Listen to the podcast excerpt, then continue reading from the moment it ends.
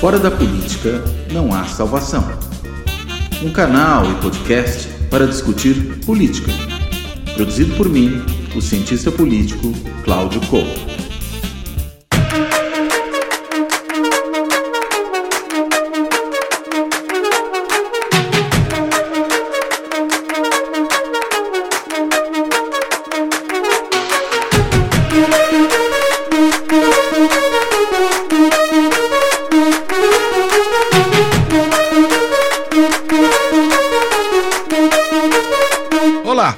Este Fora da Política Não Há Salvação vai acontecer no meio das quartas de final da Copa do Mundo. Né? Esse programa, como todo mundo sabe, vai ao ar sempre sábado de manhã cedinho, sobe a zero hora de sábado, quando não tem algum atraso, né? Nas plataformas aí de podcast, no YouTube, uh, e vai subir, portanto, logo depois que as quartas de final tiverem acontecido. Né? Elas acontecem na quinta e na sexta-feira. Como a gente está gravando isso aqui na quarta, a gente não sabe ainda qual é o resultado que vai dar, mas estamos torcendo aqui para que pelo menos o Brasil passe e eu fico aqui sonhando com uma final Brasil e Portugal, que seria, no mínimo, muito divertido que isso acontecesse.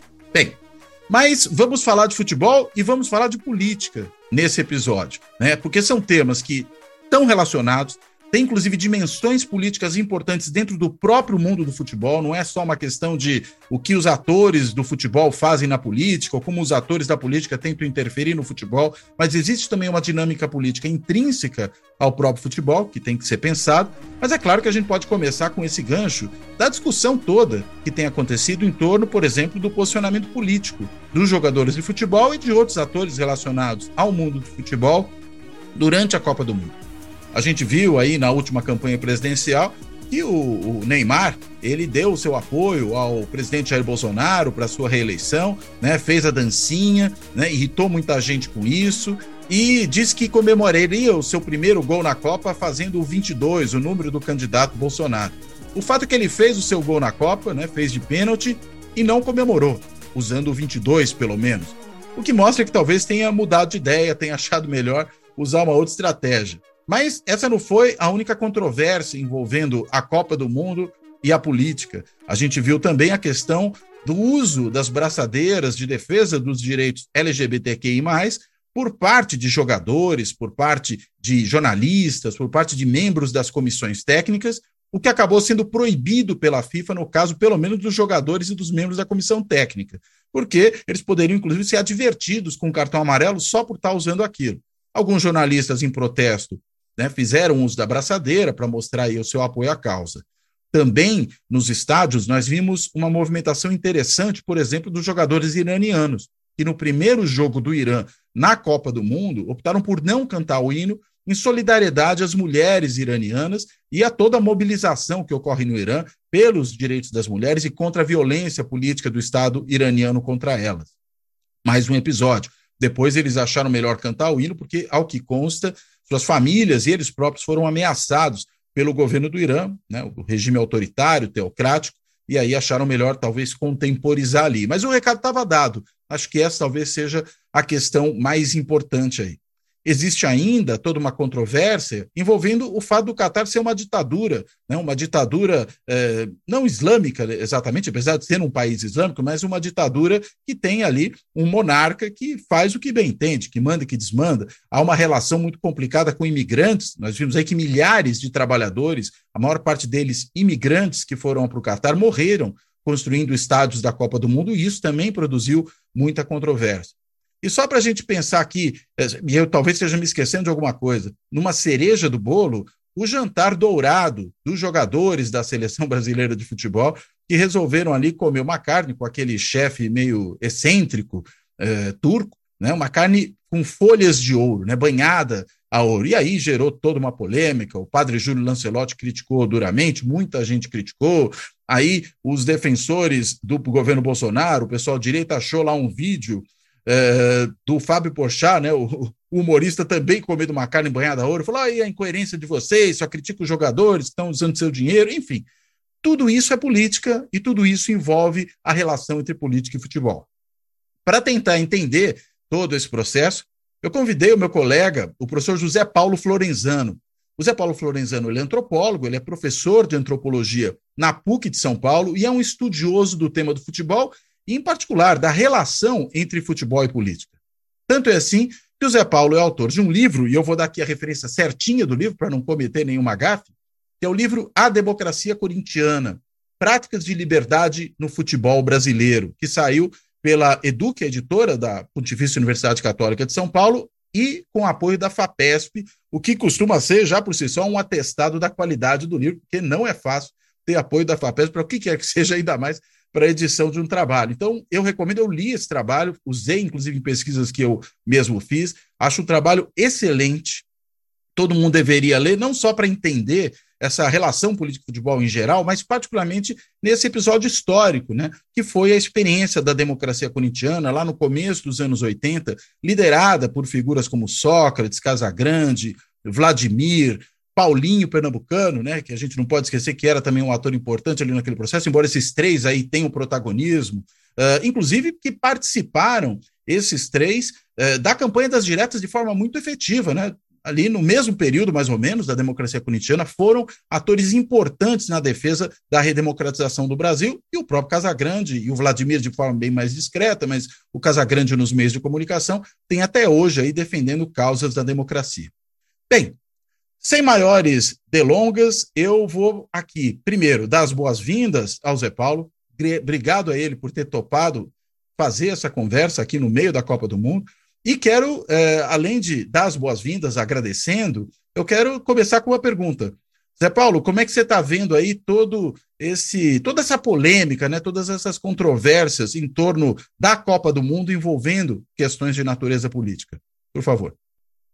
Bom, é, olá, Cláudio Couto, agradeço o convite, é um prazer participar do programa.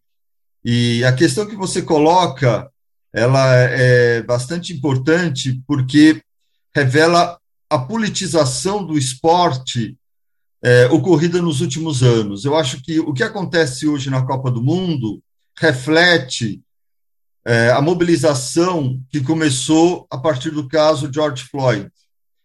Então, em 2020, com o assassinato do, do George Floyd, nós acompanhamos a, a, a mobilização que envolveu praticamente todo o campo esportivo nos Estados Unidos, é, relembrando, de certa maneira, 1968, quando o movimento negro também se organiza em torno da, da proposta de um boicote aos Jogos Olímpicos, movimento que culmina naquelas imagens icônicas do século XX, o Tom Smith e o John Carlos no pódio nas Olimpíadas do México, então, o caso George Floyd recoloca o atleta na cena política, ele se organiza, se mobiliza, uh, conectado aos movimentos sociais antirracistas nos Estados Unidos, e esse movimento ele vai extravasar os limites do campo esportivo americano, adquirindo um alcance global e politizando modalidades historicamente alheias a engajamento em questões sociais, culturais, de gênero, como, por exemplo, o automobilismo e o tênis.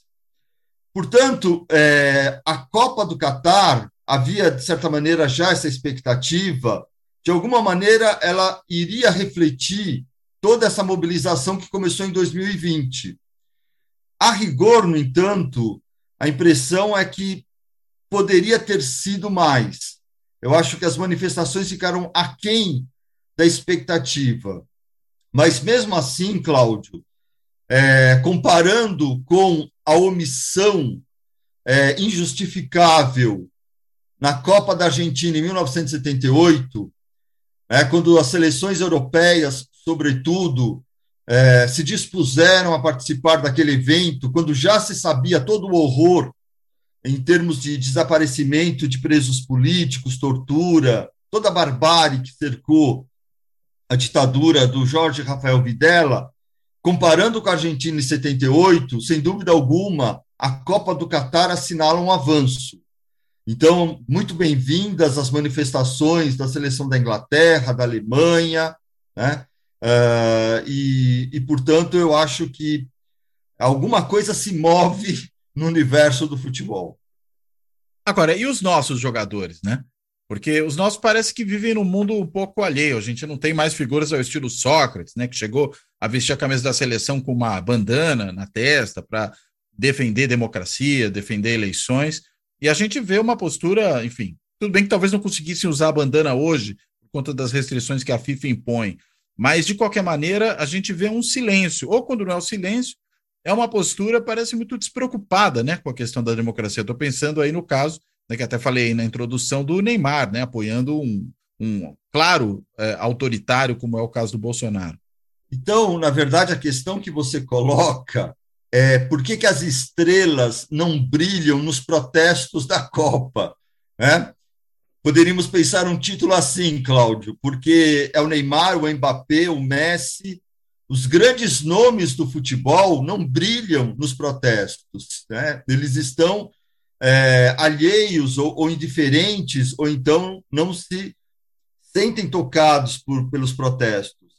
Eu estava refletindo sobre esse silêncio incômodo da, dos grandes nomes, e, e, a primeira contradição que eu percebo, é, não por coincidência, Messi, Mbappé e Neymar atuam no Paris Saint-Germain, que é um clube controlado pelo Catar né, o Fundo Soberano do Catar, que é o governo do Catar. Então, seria muito interessante também avaliar por que, que o Mbappé, ou como o Mbappé e o Messi e o Neymar poderiam se manifestar nos protestos contra a opressão das minorias no Catar, as mulheres, a comunidade LGBTQI+, não é? Uh, sendo que o Paris Saint-Germain pertence ao Catar. Essa é a primeira contradição. A segunda, no caso do, do Neymar, aí pensando especificamente, é, o Neymar se posicionou politicamente, né, e de uma maneira muito clara, contundente, não foi uma simples postagem nas redes sociais. O envolvimento dele com a campanha do candidato de extrema-direita é, foi além do que normalmente tem sido a estratégia do Neymar no campo esportivo. É, historicamente, né, os atletas brasileiros nunca se posicionaram de uma forma clara em relação a essas questões sociais, políticas e culturais, a exceção feita a esse período ao qual você se referiu, né, do Sócrates, e o Neymar, ele, de certa maneira, inova, né, mostrando esse comprometimento com a campanha do candidato da extrema-direita. Então, nesse sentido, ele se posicionou, né? É, e, e, assim, há uma expectativa, à medida que o Brasil avança na Copa do Mundo, é, do que isso pode significar, ou quais, quais serão as posturas do Neymar daqui por diante. Se, como você também já colocou, é, diante do, do fato consumado da derrota, ele, ele vai deixar isso em segundo plano e, e privilegiar a projeção midiática que o futebol lhe proporciona, ou se ele vai, em algum momento, recuperar esse comprometimento dele durante a campanha presidencial uh, e, e, se manifestar. Né? Então, a, gente fica aqui aguardando a, a, o que, que vai acontecer. Agora, isso não chega a ser uma completa novidade, né? Eu estou pensando, por exemplo, no caso brasileiro, nos jogadores lá na Copa de 70, né? Que era o período da ditadura brava também no Brasil era governo Médici. É, o governo Médici, na época, transformou a missão da seleção brasileira no México, acabou muito bem sucedida, um pouco numa forma de promover o regime, né, de falar do Brasil grande, Brasil potência, quando voltaram foram recebidos com honras de Estado pelo Médici, tem até aquela parte mais alegórica aí, mas não sei o quanto é verdadeira, mas parece que é, da, da, da escalação né, do Dadá Maravilha, por pressão do próprio Médici e tudo mais. Uh, e ainda o Maluf, né, que presenteou os campeões, os tricampeões do mundo, com Fuscas, numa coisa que também marcou época naquele momento. E nesse contexto todo, a gente tinha o Pelé, né, que era um indivíduo curioso né, na relação com a política. Tem até a frase famosa de que o povo não sabe votar, né, que é a frase proferida pelo Pelé. Como é que você vê, nesse outro contexto histórico, olhando talvez numa perspectiva mais de longo prazo da seleção, esse posicionamento dos jogadores nessa relação com os governos, com os governos autoritários, por aí vai. É, assim, é muito interessante o paralelo que você propõe, porque em 70 você tem a ditadura militar. Né? Atualmente você, bem ou mal, você ainda tem um processo eleitoral, oposição, uma sociedade civil. Então, a possibilidade do atleta ter, digamos assim, um referencial crítico para se posicionar de uma forma não alinhada ao governo autoritário estava é, ausente, digamos assim, em 1970. É, a respeito da, da figura do Pelé, o, o, Pelé, então, ele foi colocado no banco dos réus pelo movimento negro, porque ele nunca se posicionou em relação à questão racial, nunca é, fez um discurso aberto, assumido a respeito da existência do racismo na sociedade brasileira, e ele também foi muito crucificado pela esquerda, uh, porque se teria se deixado manipular como uma marionete nas mãos dos militares. De fato, a associação do Pelé com o Médici é, ficou no imaginário, né, em fotos de capa de revista, nas matérias jornalísticas. O Médici, muito espertamente, é, se aproximou e, e instrumentalizou de todas as maneiras a imagem do Pelé. E o Pelé, de fato, nunca se posicionou em relação à questão racial, é, nem remotamente, como, por exemplo, Muhammad Ali. Então, tudo isso é fato.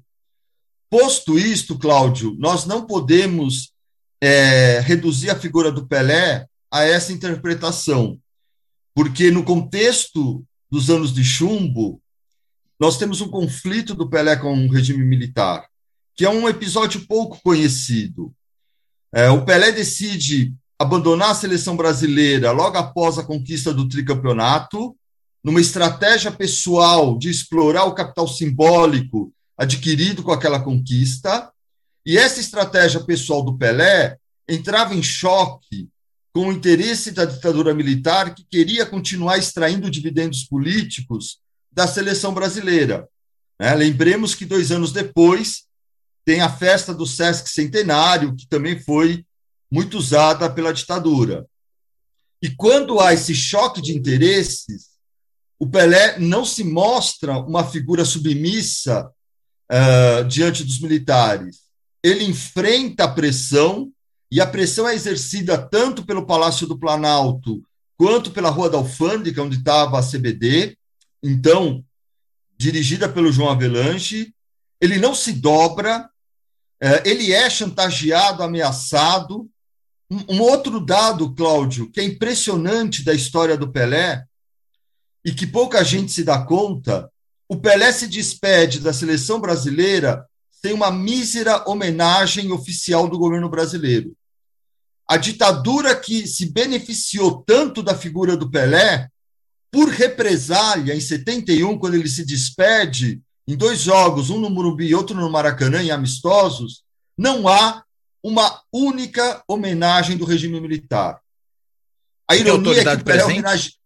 Hã? Nem autoridade presente, inclusive? Ou você não nada, nada, nada. Todas as homenagens canceladas sobre a desculpa esfarrapada de que não era despedida do futebol, era da seleção, e que quando o Pelé se despedisse do futebol, os militares então lhe dariam esta homenagem.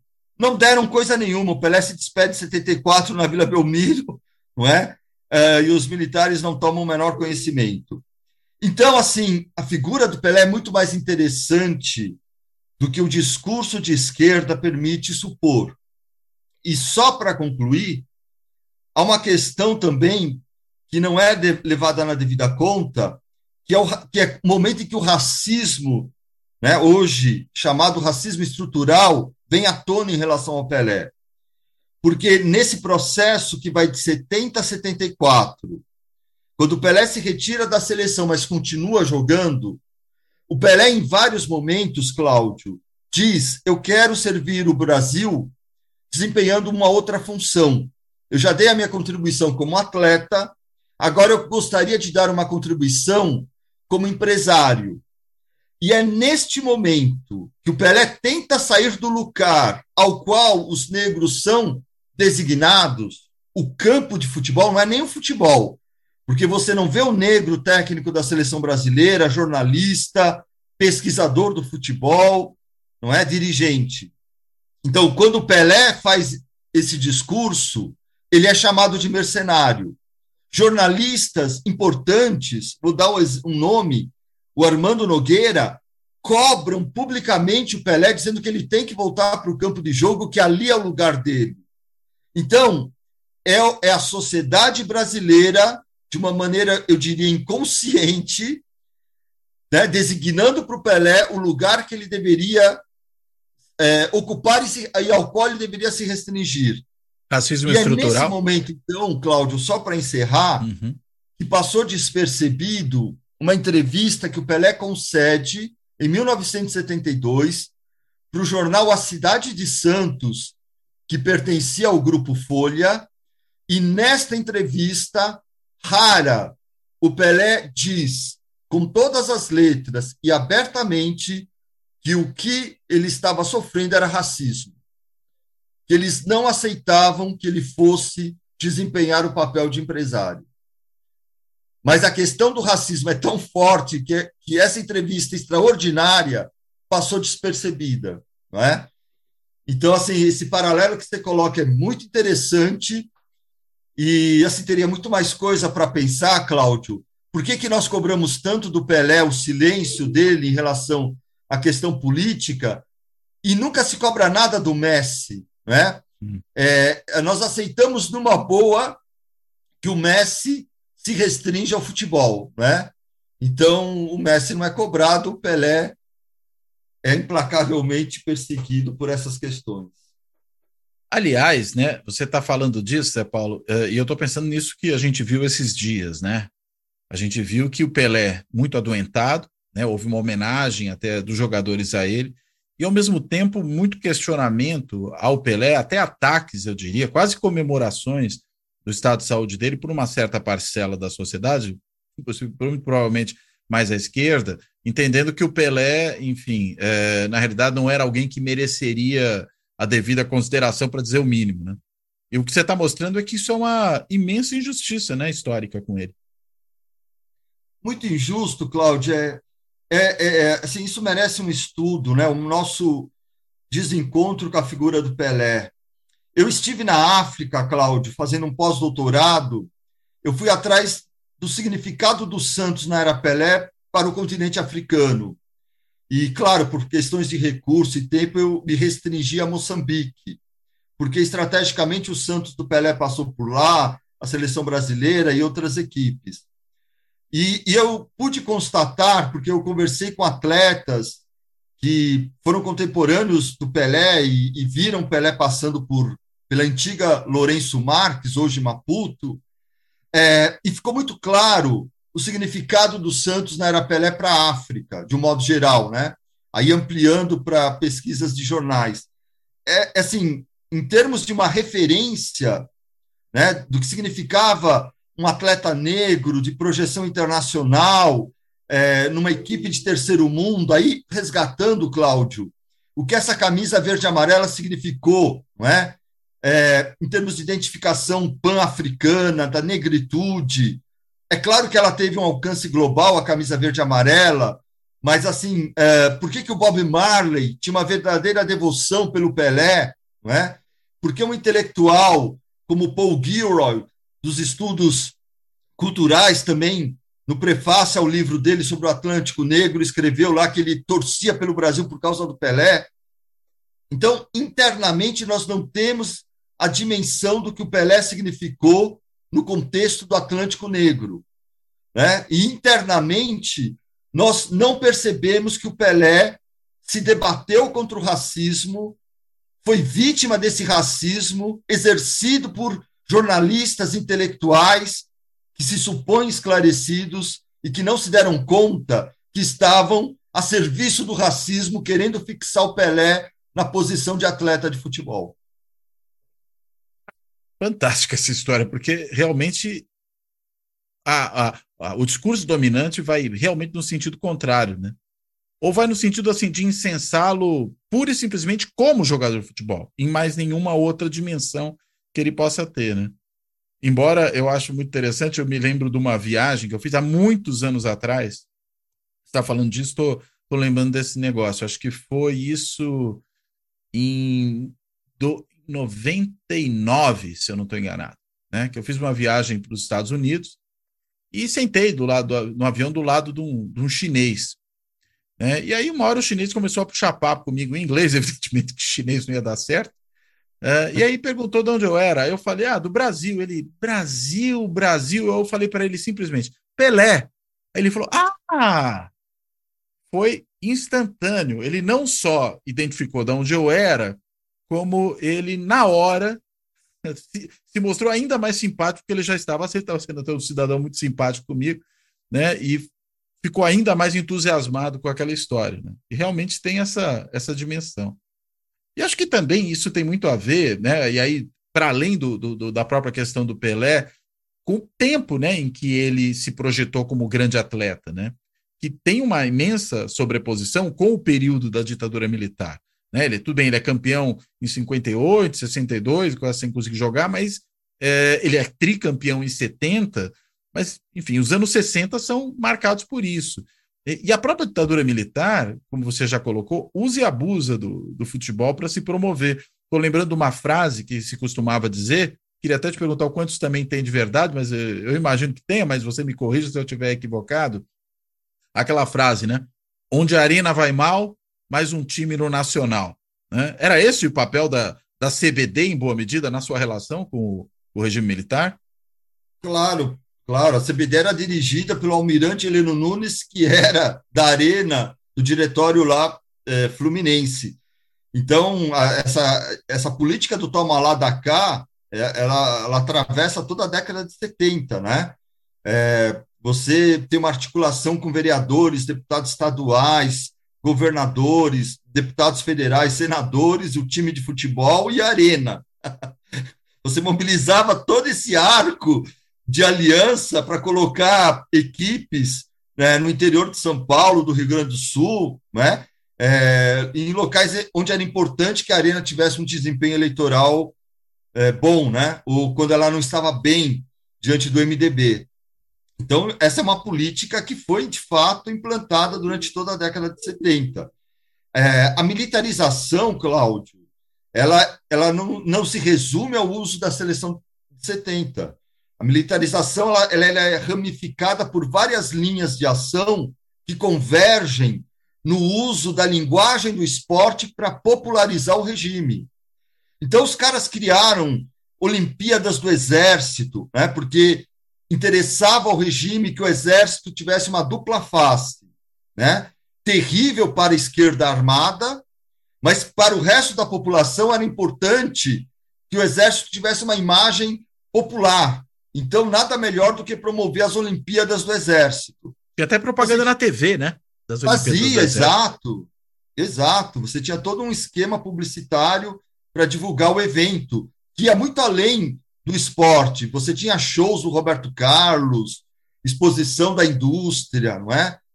Atores globais presentes no evento.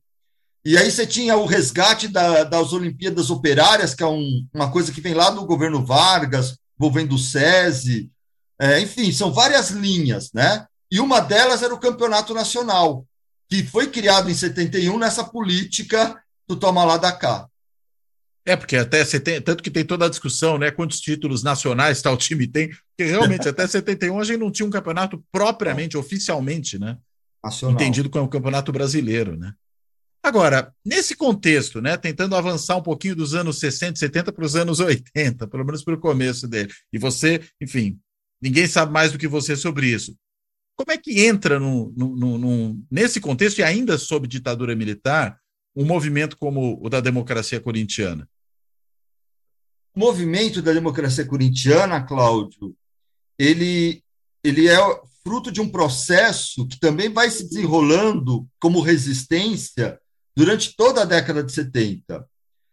É, então você tem, você certamente conhece a figura do, do Afonsinho, né, que, é um, que é um rebelde na virada dos anos 70 para os anos, dos anos 60 para os anos 70, e o Sócrates claramente se inspira na figura do Afonsinho, há um encontro histórico dos dois nos anos 80, no Café Bexiga, promovido pelo José Trajano, e é nesse encontro o Sócrates, diz ali que ele deve muito ao que ele era, a figura do Afonsinho.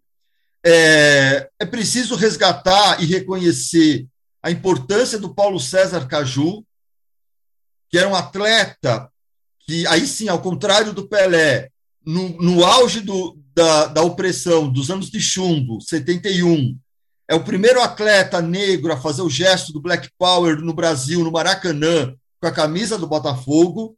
É o primeiro atleta a dizer com todas as letras que havia racismo no Brasil. No momento em que era uma ideologia oficial a ideia da democracia racial no país, né? Então, assim, você tem atletas, Cláudio, e aí normalmente também se faz a crítica, não, mas eram dois ou três, né? O Afonsinho, o Paulo César Caju. Não, são, são vários, vários, que, que estão à espera de um trabalho é, que faça justiça. Vou te dar um exemplo: o Spencer, um atleta que conseguiu passe livre no início dos anos 70, lá em Minas Gerais, Belo Horizonte. Né? Então, você tem um movimento de questionamento, resistência é, contra o autoritarismo nos clubes, a lei do passe, o racismo na sociedade, uma rebeldia no plano comportamental, Cláudio. O Afonso era ligado aos novos baianos, então, fugindo da estética do jogador soldado. É, e, é, e, a democracia corintiana, então, ela surge não do nada, né? apenas da genialidade do Sócrates, do Casagrande e do Vladimir, mas como processo, o, a, o ponto culminante dessa mobilização. Muito interessante e, e, curioso, né? E num meio como o futebol, que é muito conservador no geral, né?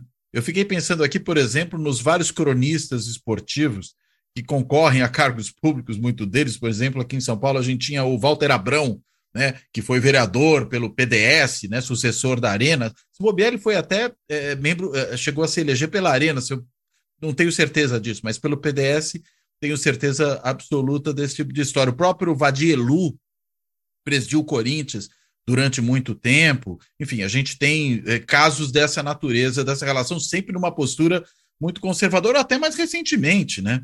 Se a gente pegar essas relações aí da diretoria atual do Flamengo com o, governo Bolsonaro, o Milton Neves, né, um bolsonarista de quatro costados, se manifestando sempre de forma muito crítica à direita, ou, ou à esquerda, melhor dizendo, né, nas suas redes sociais. O Flávio Prado é outro que tem esse tipo de posição. E mesmo esses jogadores, né? Neymar, Felipe Melo. Agora a gente viu o episódio daquele auxiliar técnico, ele é contratado pelo Corinthians, né? O Rodrigo Santana, que é, a torcida descobriu, acho que foi pesquisar quem era o cara, e acabou descobrindo que ele estava participando daqueles atos golpistas à frente dos quartéis, até a sua conta no Instagram era uma conta com um disclaimer ali dizendo: ó, oh, essa conta divulga informações falsas. E aí, no fim, a contratação foi por água abaixo. É, agora, é, é, tem um, um, conservadorismo que parece enfronhado nesse mundo do futebol de uma maneira muito particular, né? Ou, ou, ou, na realidade você acha que é um fenômeno social mais geral? Parece que ali tem uma força especial que mostra que movimentos como Afonsinho, Paulo César Caju, Democracia Corintiana, tem talvez uma um, um, até um sentido, vamos dizer, heróico muito mais muito mais importante, né? Sem dúvida é, você agora coloca uma relação da, da, maneira pela qual jornalistas, dirigentes, é, atletas também é, usam o esporte como trampolim político, para uma carreira política. Né? Você citou vários nomes, é, a gente poderia acrescentar ainda outros, José Maria Marim, por exemplo. Né? É verdade. É, então, e, então, assim, de fato, você tem uma cultura autoritária no futebol que torna, digamos assim, evidente essa relação né, é, de um discurso autoritário, hierárquico, antidemocrático agora, né? É, então, portanto, é um terreno muito propício para estas personagens. Agora, Cláudio, ao mesmo tempo, o futebol tem uma cultura democrática. É, você tem presente essa cultura democrática é, no próprio meio dos atletas, então, eles não aceitam passivamente essas estruturas hierárquicas, e autoritárias. É, historicamente, você tem resistência a isso. Ah, você tem movimentos que você não consegue explicar, não ser resgatando essa, essa corrente, digamos assim, é, participativa no futebol. Então, ela não se resume no Brasil à democracia corintiana. Hum. Cláudio, nós precisamos nos desvencilhar da ideia reducionista de que a riqueza do futebol brasileiro só, só se resume na dimensão estética do jogo bonito. O Brasil tem uma história política, Cláudio, que poucos países têm. A Inglaterra não tem, a Itália não tem, a Argentina tampouco. A história política do futebol brasileiro ela é rica, tão rica e maravilhosa quanto a estética, né, de atletas excepcionais do ponto de vista da técnica do jogo. Então, é o Afonsinho, é o Reinaldo, é o Sócrates, é o Paulo César Caju, né? você tem vários movimentos, o do Santos do Pelé, o que ele significou para a luta antirracista no mundo, embora você não tenha no Santos do Pelé um discurso articulado e militante, mas a significação histórica é extraordinária. Nós temos, Cláudio, o caso que talvez seja único do mundo, de uma torcida gay que ocupou fisicamente arquibancada, acolhe gay, nesse contexto que eu chamo os anos revolucionários do nosso futebol. De qual né? time? 78, acolhe gay. De qual time era? Do Grêmio. Do Grêmio. Do Grêmio. Uhum. Né? Então, assim, é uma história muito rica politicamente. Então, eu vejo, Cláudio, com um olhar mais nuançado. Você tem, de fato, naturalizando o autoritarismo, essa cultura conservadora e, ao mesmo tempo, você tem ali uma tradição de rebeldia né, que explica é, a cada momento a erupção desses movimentos. O último foi o bom senso né, é, no, no esporte brasileiro. Bom senso que foi liderado por um, na época, por um zagueiro que jogava no Corinthians, como que ele chama mesmo? Agora, Paulo André. Paulo André, Paulo... isso mesmo e depois acho que foi para o Atlético Paranaense, andou circulando por aí. Isso mesmo. Paulo Antes ele foi para o exílio na China. ah, é? Ele, por causa do movimento, inclusive. Ele foi exilado. Quer dizer, não tinha, ninguém queria dar, dar emprego para ele aqui. Foi, foi perseguido por, por setores assim radicais de direita nas torcidas, na, na imprensa e na classe dirigente. Ele foi para um exílio na China, expurgar a culpa dele e depois retornou. E aí que ele foi para o Atlético Paranaense. Não lembrava desse, dessa passagem dele no exílio na China. Ou ostracismo, talvez a gente pudesse chamar também, né? Um pouco das duas coisas. Agora, você falou das, da torcida organizada de direita, a gente também tem o contrário, né? A gente tem, nas torcidas organizadas, a gente viu até agora uma situação sensacional das torcidas organizadas é, desobstruindo estradas aí fechadas pelos golpistas bolsonaristas, né? É, essa história política das torcidas? Fascinante, Cláudio. Fascinante, absolutamente incrível. É, elas participam dessa história política a qual eu me referi. E, e, como de resto nós estamos aqui nesse enfoque, é preciso sempre não cair numa leitura unilateral, né? uma coisa ou outra. Então, você tem na história desses movimentos é, um caminho de antagonismo violento, confrontos, brigas. Existe tudo isso, sem dúvida alguma, mas ela também é uma história de militância política, de reivindicação, de participação nas decisões do futebol.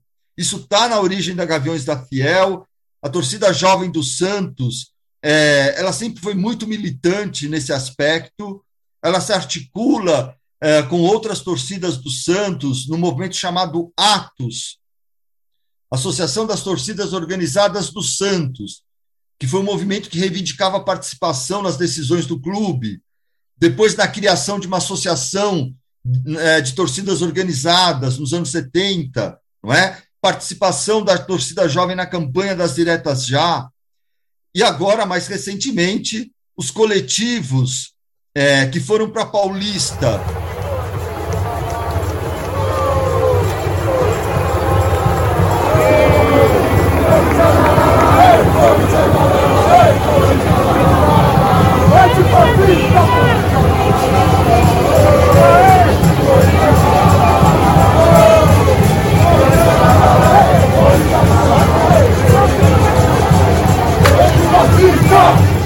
Quando teve a, foram várias ameaças de golpe, né? Numa delas, Sim. em 2020, elas foram para Paulista é, se manifestar.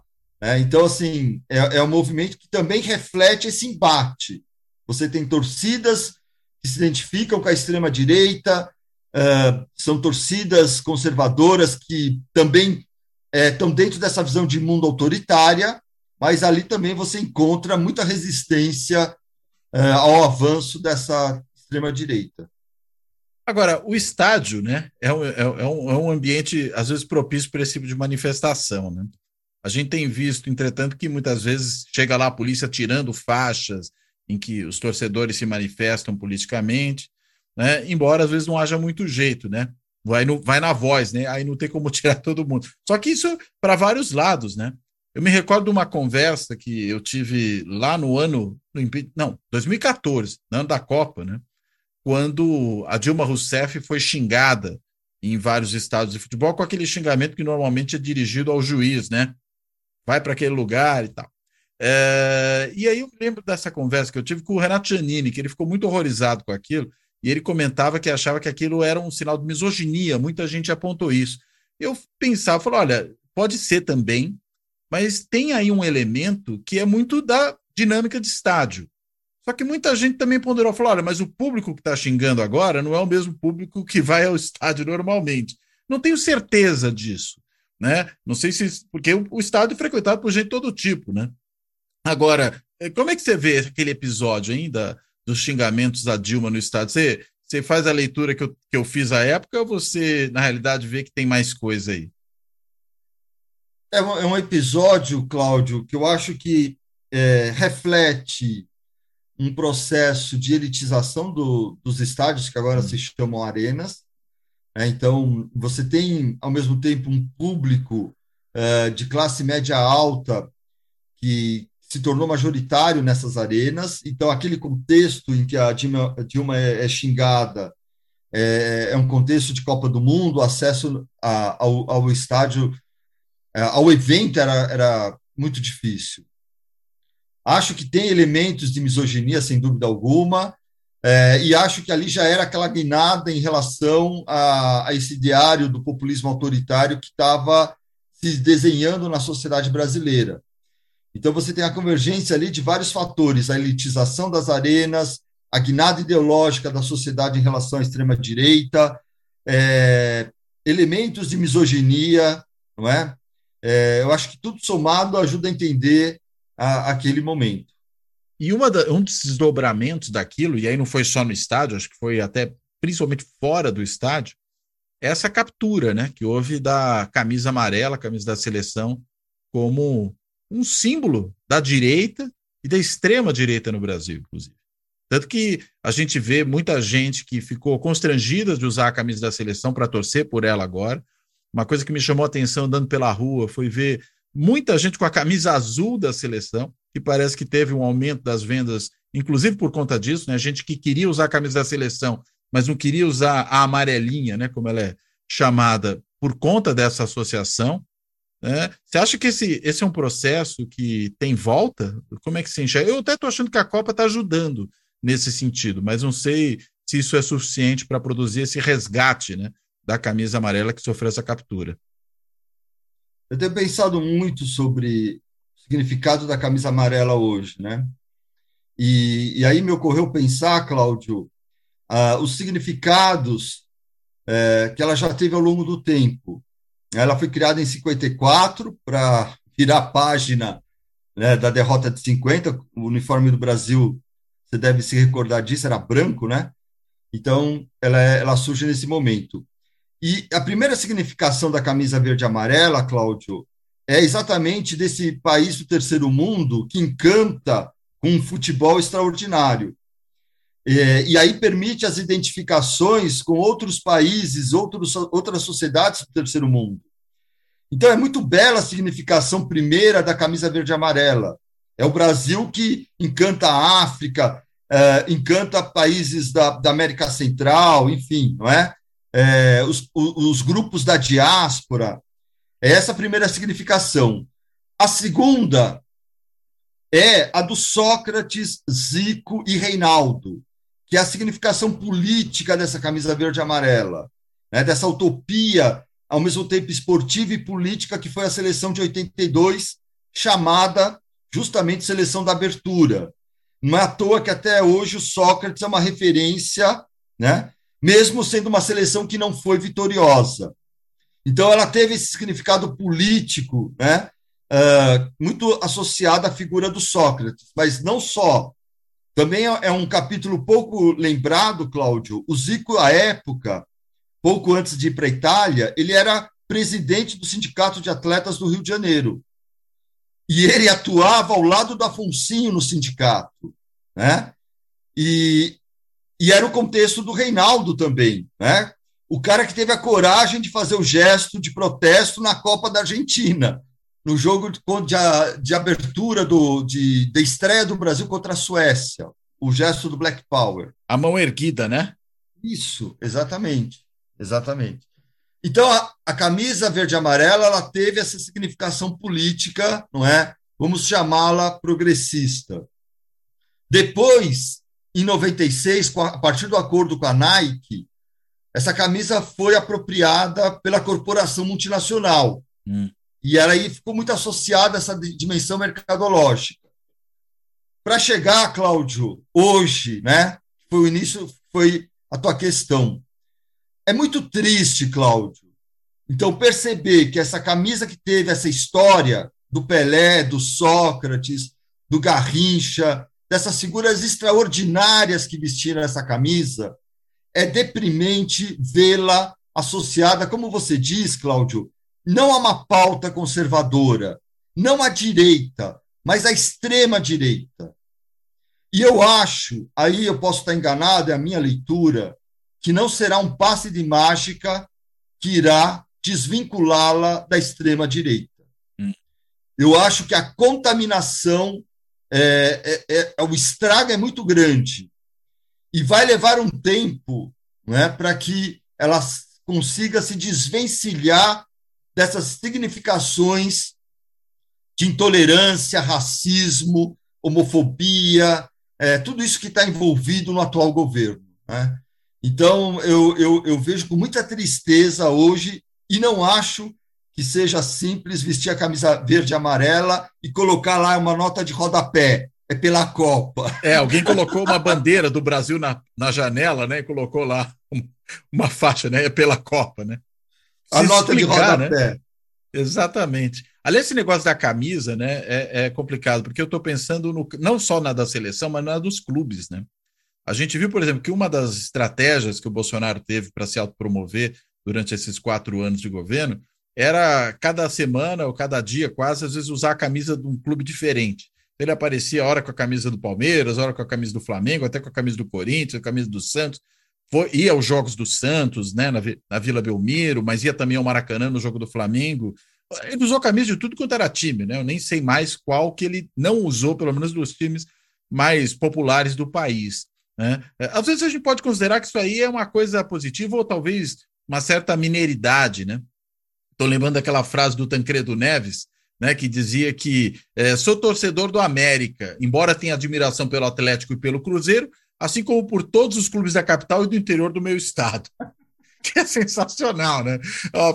Mas essa aí é até mais divertida. Agora, essa, esse uso instrumental e, e, indiscriminado, né? Todo mundo sabe que o Bolsonaro é palmeirense, então se ele usasse a camisa do Palmeiras, né, não, não seria tão estranho. Mas esse uso generalizado das camisas, como é que você vê essa estratégia do Bolsonaro, Zé Paulo? Exatamente como uma, uma estratégia política. Cláudio, a impressão que eu tenho é que desde o início, é, o futebol em, em, particular, e o esporte em geral, mas o futebol em particular, é, foi uma variável muito importante na estratégia do governo Bolsonaro. Então, é, ele tenta repetir os passos do governo Médici, essa frequência aos estádios que foi interrompida pela pandemia, mas que ele estava é, acionando o tempo inteiro na Arena da Baixada, no Maracanã, levanta o título aqui da taça que o Palmeiras ganha do brasileiro em 2018. Ele repetiu o Médici. Ao contrário do Médici, que assumia que torcia pelo Grêmio e pelo Flamengo, além do Guarani de Bagé, o, o Ele Bolsonaro. É Bagé, possivelmente, imagino. É, o, o Bolsonaro ele usou essa, essa, ele fez essa opção de vestir todas as camisas. Por que isso? Porque é a maneira dele se tornar ainda mais próximo uh, dessas camadas populares às quais ele queria, digamos assim, impactar. Uh, a linguagem do futebol é uma linguagem acessível, universal no Brasil e que, portanto, né, o torna ainda mais popular e, e né, uma figura uh, com a qual o torcedor pode se identificar. E essa estratégia ela envolve, ao mesmo tempo, é, fustigar a Rede Globo, é, dificultando os direitos de transmissão da Globo. Então, assim, veja, é, não era uma questão simples de apenas se exibir nos estádios e nas arenas. É, ela envolvia também a maneira de retirar, digamos assim, a audiência da Rede Globo. A, a seleção brasileira, desde o começo, esteve na mira do governo Bolsonaro. Então, o esforço de realizar a Copa América durante a pandemia no país, e quando atletas e comissão técnica é, esboçaram um, um, protesto, porque era o auge da pandemia, as redes, né, os militantes ah, rapidamente começaram a bombardear as pessoas que estavam mais expostas, digamos assim, nesse questionamento. O Tite, por aí, exemplo, até hoje, né? É. E aí, então, Cláudio, eu me pergunto o seguinte: se é correto interpretar que, desde o começo, o governo Bolsonaro sempre teve o, futebol como um dado importante do xadrez político, por que, que a gente vai imaginar que ele não está preocupado ou não está levando em consideração a Copa do Mundo? Talvez certamente, em silêncio, né? Certamente a Copa é, é um dado que está dentro desse, dessa equação do governo Bolsonaro. De que forma nós não sabemos. Certamente, se ele tivesse sido reeleito, teria sido muito mais fácil. A esta altura, imagino que ele estaria no Catar, né? Provavelmente. Uh, assistindo aos jogos, tirando, fazendo live com, com o Neymar e assim por diante. A derrota né, exige uma outra estratégia, qual nós não sabemos. Mas eu acendo o sinal de alerta porque eu duvido que, que esse evento esteja passando despercebido. Né? A questão é como ele pretende usar o evento, tá certo? Essa que é a questão que eu acho que a gente tem que estar muito atento. O interessante é que a Copa, quando apareceu relacionado ao Bolsonaro, não foi de forma positiva, né? Porque foi com o filho dele, né, o Eduardo Bolsonaro, que foi com a família até a, a Copa e assistindo o jogo. E aí muita gente que estava na rua ali tomando chuva, né, perdendo o emprego, perdendo a mulher, perdendo, enfim, amigos, criando uma série de problemas, uh, essas pessoas se indignaram, né? Porque falaram, pô, a gente está aqui se sacrificando pelo bem do Brasil, pelo bem do capitão, e o filho dele vai lá se divertir na Copa. Uh, acabou tendo um efeito, na verdade, negativo, né? Não sei se houve. E não houve, talvez aí o que tenha faltado nesse caso, né, talvez tenha sido estratégia.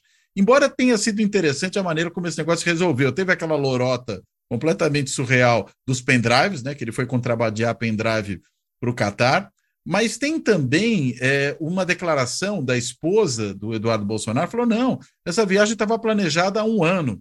Né? Você falando agora dessa questão da eventual vitória, talvez esteja, estivesse mesmo planejado há um ano, eles acreditavam que o Bolsonaro iria ganhar a eleição e que aí eles poderiam ir para a Copa, digamos, promover a imagem do Brasil e tudo mais, né? Sem dúvida. É, é, assim, eu imagino o baque que tenha sido a derrota, né? Porque não estava não, não no horizonte. E, mas eu ainda acho que a presença do, do Eduardo Bolsonaro no Catar é, não tem a ver com passar férias, não. Eu, hum. assim, não vejo, não acredito nessa interpretação, Cláudio. Agora, acho que ele foi atrás de um lugar para se exilar depois? é, mas, enfim, é, no momento que a gente está vivendo, né, com pessoas é, ali se concentrando na frente dos quartéis, bloqueio de estradas, é, esse silêncio do governo, é, todo cuidado é pouco. E, e eu acho assim que numa eventual conquista de título do Brasil, em que as pessoas certamente irão ocupar as ruas, é, você tem uma situação que pode rapidamente escapar ao controle. Hum. É, e, o carnaval repito, virar outra coisa, é isso? Eu repito, é exato, eu repito, todo cuidado é pouco. E, e eu, pelo histórico do governo, como ele usou e abusou do futebol, imaginar que ele não esteja contando com a Copa, né, é, me parece um, um, equívoco. Agora, como exatamente ele pretende usar a Copa, nós não sabemos. Mas eu acho que no momento em que você tem grupos ocupando as ruas, na frente dos quartéis e bloqueando estradas, manifestações nas ruas comemorando o título com a camisa verde e amarela, que hoje está identificada com o bolsonarismo, é um risco que deve ser levado em conta, na minha não... modesta opinião. Será que não pode ter o efeito contrário, de na realidade você ter um monte de gente indo com camisa verde e amarela para a rua, mas para comemorar o título, acabar de alguma forma fragilizando essa apropriação que a extrema-direita fez da, das camisas? Correto. Esta é a outra possibilidade. Hum. Mas eu tenho muito. Você, você acha que tem, não é a única, né? Tem duas possibilidades, pelo menos, aí, né? Sim, sim, perfeito. Eu também pensei nisso, né? Você pode ter um movimento é, que supere essa identificação, né? É uma possibilidade, mas eu, eu temo pela primeira. É. É, eu fico pensando que talvez. É, eu, eu, sou mais otimista que você. Eu acredito mais na segunda. É, e acho até que tem, pode ter um efeito interessante, até te perguntar é, é, é, sobre isso, né? Porque muito se fala, ah, os governos se beneficiam né, de quando o Brasil vai bem na Copa e tudo mais. Se você pega o histórico da redemocratização para cá, né?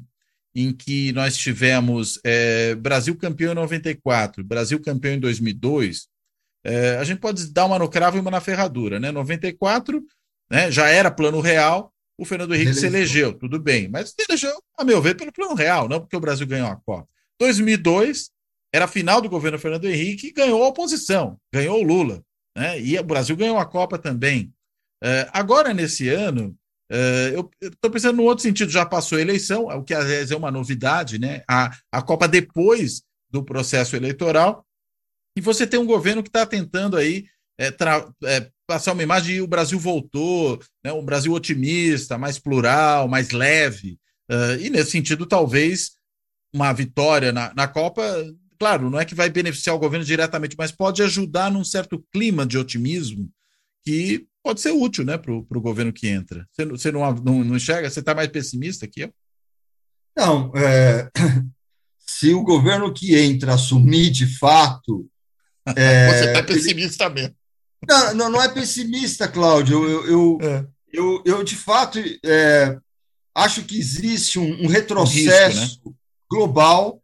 Não é só o Brasil, né? O, o, quem que podia imaginar nos Estados Unidos que você teria uma tentativa descarada de golpe, uhum. né? É, de ataque ao Congresso? Então, é, eu, eu vejo que a conjuntura internacional é, é muito favorável ao governo aqui no Brasil de extrema-direita. Acho que esse governo não tem, claro, nenhum compromisso com, com democracia, com nada, não Sim. vai desistir de permanecer no poder a, a todo custo. É, e, assim, você já apontou isso. Tem um dado novo, Cláudio, que é essa concomitância da Copa com a eleição. Né? A Copa acontecia no meio do ano, aqui no Brasil a eleição sempre foi no final do ano. Uhum. Agora você tem tudo muito colado. Então, assim, é, é um momento de transição. E, e com a ordem governo, invertida, né? Uma ordem invertida. Então, assim, você tem um momento né, de transição é, e, e, a comemoração aqui na hipótese do Brasil ser campeão, né? É o cenário que a gente está imaginando. É, o que vai acontecer, Cláudio? Assim, é, é algo que pode escapar o controle para os dois lados. Você tem razão, não é? Pode ser instrumentalizado pelo grupo que está organizando é, essa ruaça, né? Agora, mas pode realmente também é, evoluir para algo que transcenda aí essa associação com a extrema direita. Muito bom. Zé Paulo, muito boa essa conversa. Muitíssimo obrigado pela, pela, por ter a possibilidade de fazer essa conversa contigo. Né? Eu quero, além de agradecer, te passar agora para as suas considerações finais e caso você tenha algum ponto que porventura você ache que a gente não tenha tratado, que você acha ainda importante mencionar, use esse tempo também para isso. Por favor, a, bo a bola está com você, Zé Paulo. Eu agradeço, Cláudio, mais uma vez. É um imenso prazer discutir com você, pessoa pela qual eu tenho uma imensa admiração. É, e, assim, é, a proposta de discutir futebol e política é apaixonante, né? O esporte, de modo geral, e a política, porque o, o esporte ele tem essa interface com todas essas questões pelas quais nós nos, nos sentimos tão envolvidos, né? Então, a política, a questão de gênero, a questão de raça, de classe, é, a questão cultural. Então, foi um imenso prazer. Eu acho que ficou claro aqui a riqueza do debate, né, o que ele proporciona e o quanto o futebol ele está é, colocado como uma variável importante no jogo de poder hoje. Né? Então, assim, acho que a, a, última questão que eu gostaria, enfim, de, de tocar é que eu, de fato, lamento muito não é, que é, a seleção brasileira tenha sido, de certa maneira, capturada é, por essa expressão de intolerância. E eu espero né, que, de fato, seja possível, no decorrer dessa Copa, pelo menos, se não completamente, Cláudio, pelo menos iniciar esse processo de dissociação não é? de uma camisa cujo significado histórico é tão rico e tão associado às lutas no mundo inteiro de minorias, de grupos oprimidos, não é? Uh, da extrema direita. Eu acho que nós precisamos, é, pelo toda a história do futebol brasileiro, fazer essa dissociação. Muito bom. Bem, brigadíssimo de novo, Zé Paulo. Eu quero aqui então encerrar, além de agradecer ao Zé Paulo como eu sempre faço aqui no, no fechamento, agradecer a todas e a todos que têm acompanhado o canal e o podcast, seja por meio do YouTube, seja nas mais de 20 plataformas, né, em que o Fora da Política Não Há Salvação está disponível em podcast. E quero, claro, também agradecer a todas e todos que têm apoiado o canal também por vários meios que estão disponíveis para isso. Né? Pode ser o botãozinho do Valeu Demais, que permite ali uma contribuição pontual, pode ser é, também o Clube dos Canais do YouTube, que permite uma contribuição periódica, se tornando membro do canal. Tem também a assinatura simbólica, feita por intermédio do site benfeitoria.com, que é um site de financiamento coletivo. E tem ainda, né, para os mais tradicionais, embora isso já não é tão tradicional assim, o Pix do canal. Para quem tem, quiser fazer doação assim, e felizmente tem chegado algumas dessa maneira. O Pix do canal é o e-mail de contato, é contato arroba fora da política não há salvação.info. Eu repito, contato arroba fora da política não há salvação.info e, como já falei, é e-mail de contato para quem quiser escrever para trocar umas ideias. Então, dito tudo isso, reiterando o agradecimento e me despedindo do Zé Paulo Florenzano, até a próxima.